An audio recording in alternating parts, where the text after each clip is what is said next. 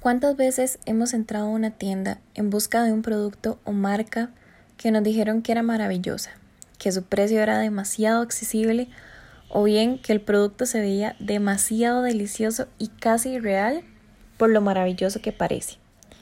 Y entonces vamos ilusionados a buscarlo y como si fuera un amor a primera vista, nos enamoramos y estamos desesperados por tenerle, por comprarle y que nada será igual o que estaremos incompletos hasta el momento en que logremos tenerlo finalmente. Como hemos visto múltiples publicidades y frases cliché, no sabía que lo quería hasta que lo vi, hasta que la publicidad me lo vendió. Y entonces llegamos a la tienda, vemos el producto, ahí está esperándonos y posiblemente haya mucha fila, haya un montón de gente también ilusionada de la misma forma. Pero no nos importa, podemos esperar, porque comprendemos perfectamente por qué todas estas personas están tan ilusionadas como nosotras. Finalmente están enamorados de lo que nosotros también nos vendieron.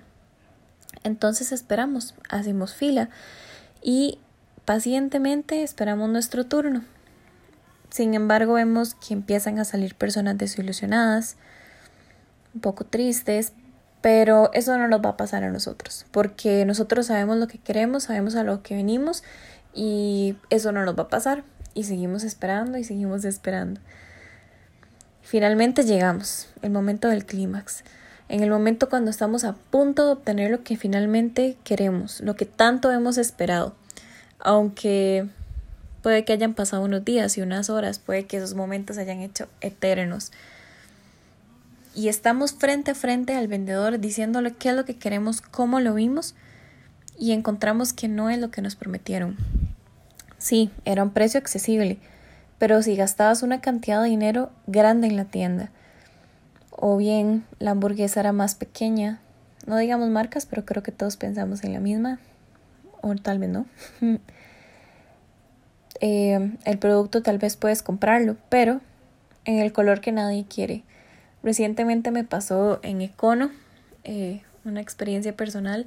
Vi unas de estas licuadoras que son de un vasito y estaba súper ilusionada porque estaban muy baratas, pero solamente se podían consumir en el color rosado. Y era, no era un color rosado bonito, era un color rosado de esos que ni una niña de tres años quisiera. Era un color muy, muy llamativo. Y esto entonces también nos puede suceder tienes que comprarlo en un específico color en el que nadie quiere.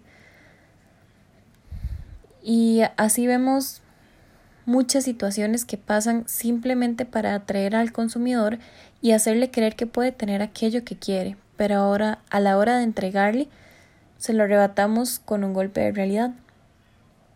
Y esta es la realidad que muchos negocios y marcan terminan utilizando y llegan a darse cuenta que lo barato sale caro, ya que existen múltiples organismos para tomar medidas en contra de la publicidad engañosa, como por ejemplo hace unos años en Walmart, por poner en Viernes Negro un precio incorrecto, terminó pagando 4 millones a la Defensoría del Consumidor simplemente por un error o por colocar publicidad engañosa